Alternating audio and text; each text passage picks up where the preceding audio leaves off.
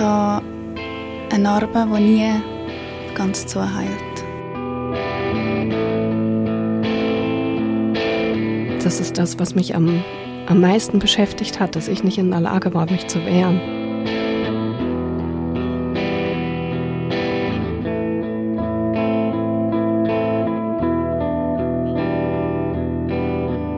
Das ist der Podcast Hashtag MichTu und in diesem Podcast erzählen Menschen von ihren sexuellen Übergriffen.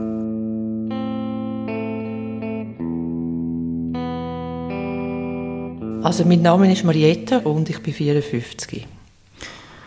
Wir sind, Alex und ich, wir sind unterwegs auf unserer Hashtag MichTu-Tour und du hast dich gemolden mit einer Geschichte.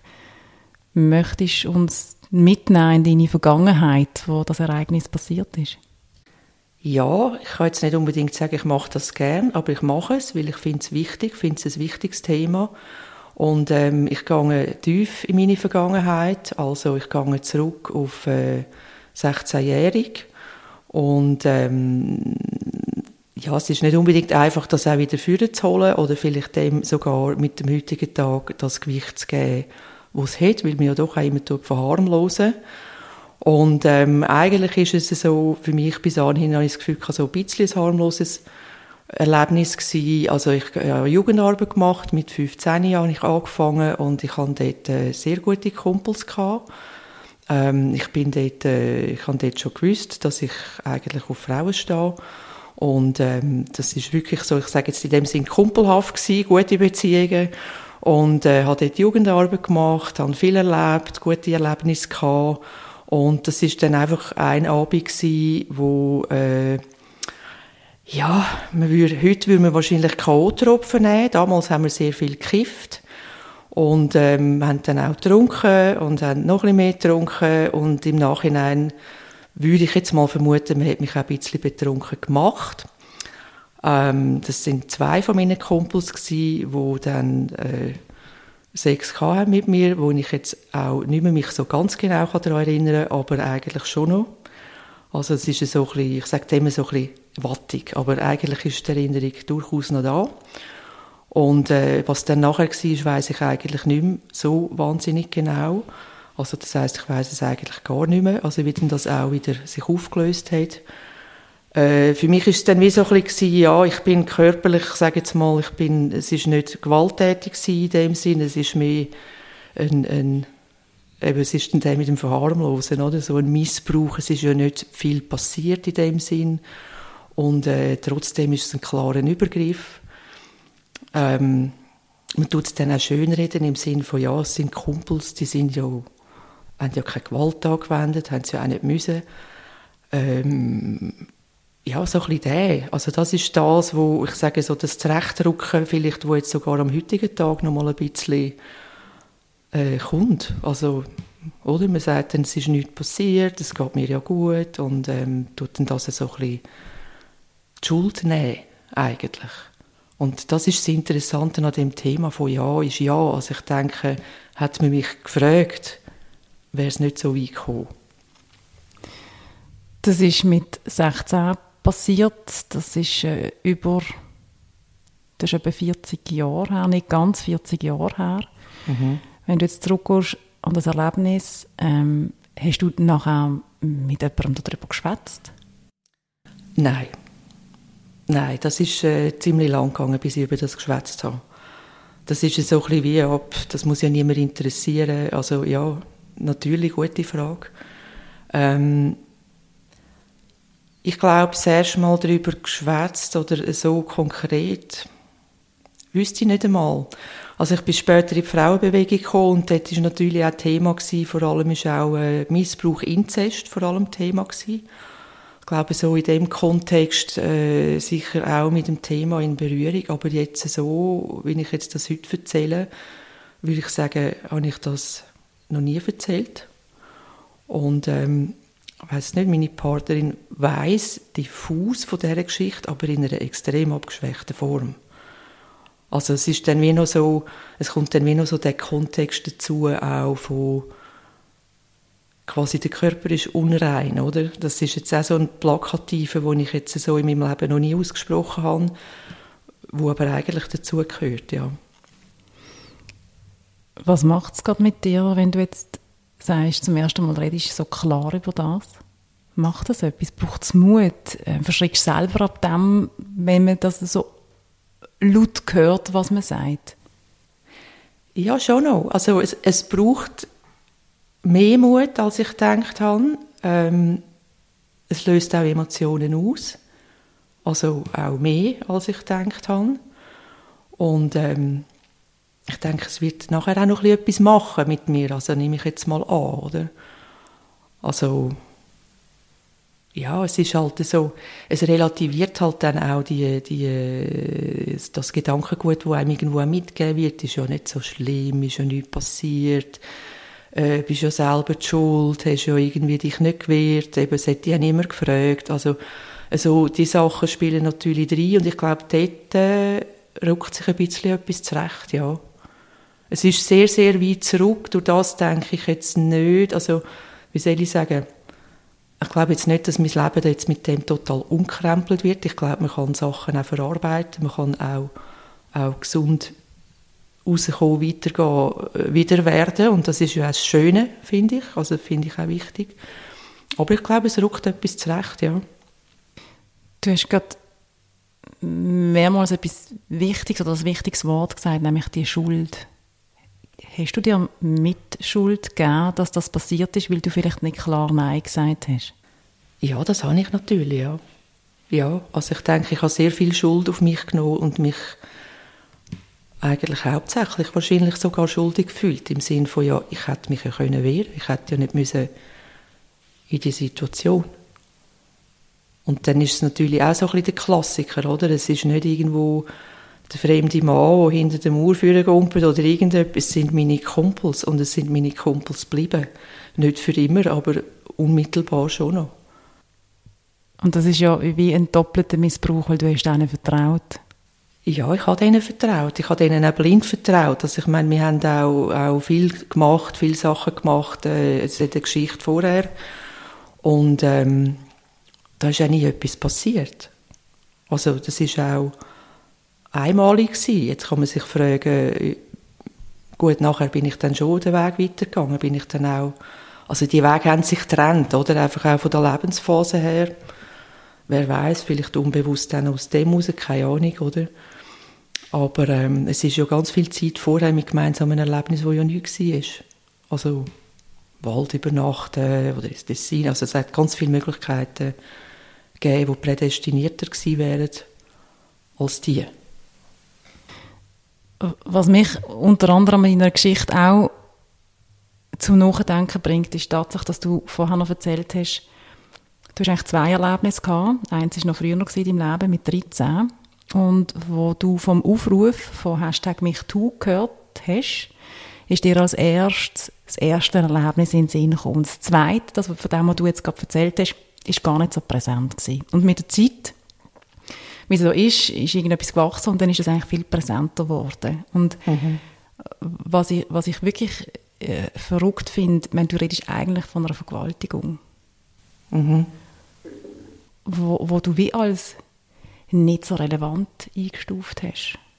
Wie, wie kannst du das erklären? Ich weiß nicht, ob ich das wirklich kann erklären kann. Also ich kann es wie so ein bisschen vom, vom feministischen Standpunkt her erklären ja, es ist irgendwo Gesellschaft, die einem das auch, auch so wie mitgibt, oder?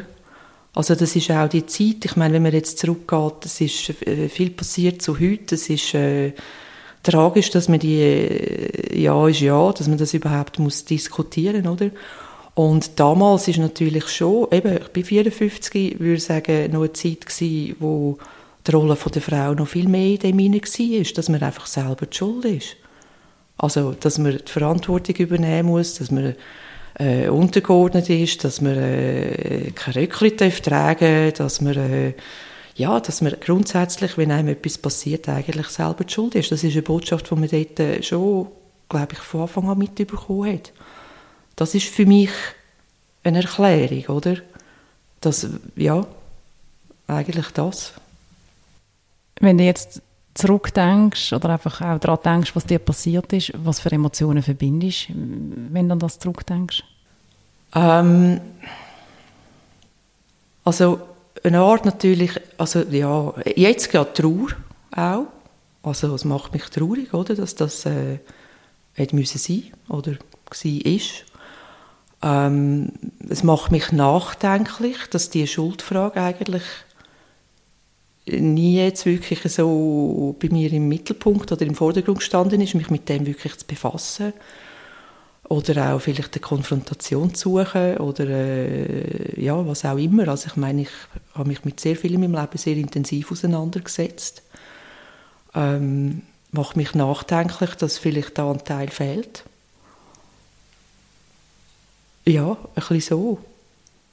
Also Wut könnte ich jetzt nicht einmal sagen. Ich glaube, ich bin eigentlich so weit für mich oder für mein Wohlbefinden bin ich versöhnt. Also es ist nicht etwas, wo, wo, wo ich jetzt das Gefühl habe, wo mich in meinem Leben in dem Sinn einschränkt. Ähm, aber es macht mich nachdenklich und es macht mich traurig, ja. Also ich hätte das, das wie, wie soll ich sagen, mir anders zutraut. Also es erstaunt mich auch. Es, es, es, äh, ja. Also was hättest du dir anders zutraut? Ja, einfach mit der ganzen Beschäftigung von allen Themen im Leben. Dass, dass irgendwo dann gleich so noch so der blinde Fleck oder dann gleich noch so... Also dann nochmal ein Vorwurf obendrauf? Ja, vielleicht, ja. Ein bisschen, ja. Ja, gute Frage, ja. Hast du das Gefühl, es ist etwas, wo jetzt einen Anstoß gibt, vielleicht dort anzuschauen und dass jetzt, wenn du bist 54, du hast nochmal im besten Fall nochmal 40 Jahre, da ist noch Zeit, ist das etwas, wo du das Gefühl hast, das könnte wirklich ähm, dich jetzt beschäftigen? Ich glaube, es wird mich einen Moment beschäftigen, wie es mich auch beschäftigt. Also ich ja sehr spontan ein Ja gesagt zu dem Interview und nachher auch einen Moment gehabt, wo ich gedacht habe, hä, ähm, wer hat mich geschupft? Also das passt ja so ein bisschen, das ich, oder? Und ähm, ich glaube schon, dass mich das noch wird beschäftigen und ich habe aber auch eigentlich, also ja, ich habe die Hoffnung, dass ich es kann zurechtrücken und mit dem dann wirklich an Akta legen. So. Das wie der Teil, wo jetzt mir auch nicht bekannt war, von ja, die Haltung, sie ist wirklich das, oder? Die Schuldfrage wo da ist, so bist du ja selber die Schuld, hast ja mitgemacht, bist ja unterwegs gewesen, hast ja vertraut. Das ist mir bis heute nicht bewusst gewesen, in dieser Form. Und das wird mich sicher noch einen Moment beschäftigen, ja. Was hast du das Gefühl, ähm, warum ist Ja für äh, nur Ja heißt Ja so viel wichtiger als einfach nur Nein ist Nein? Weil es eine Grundhaltung ist.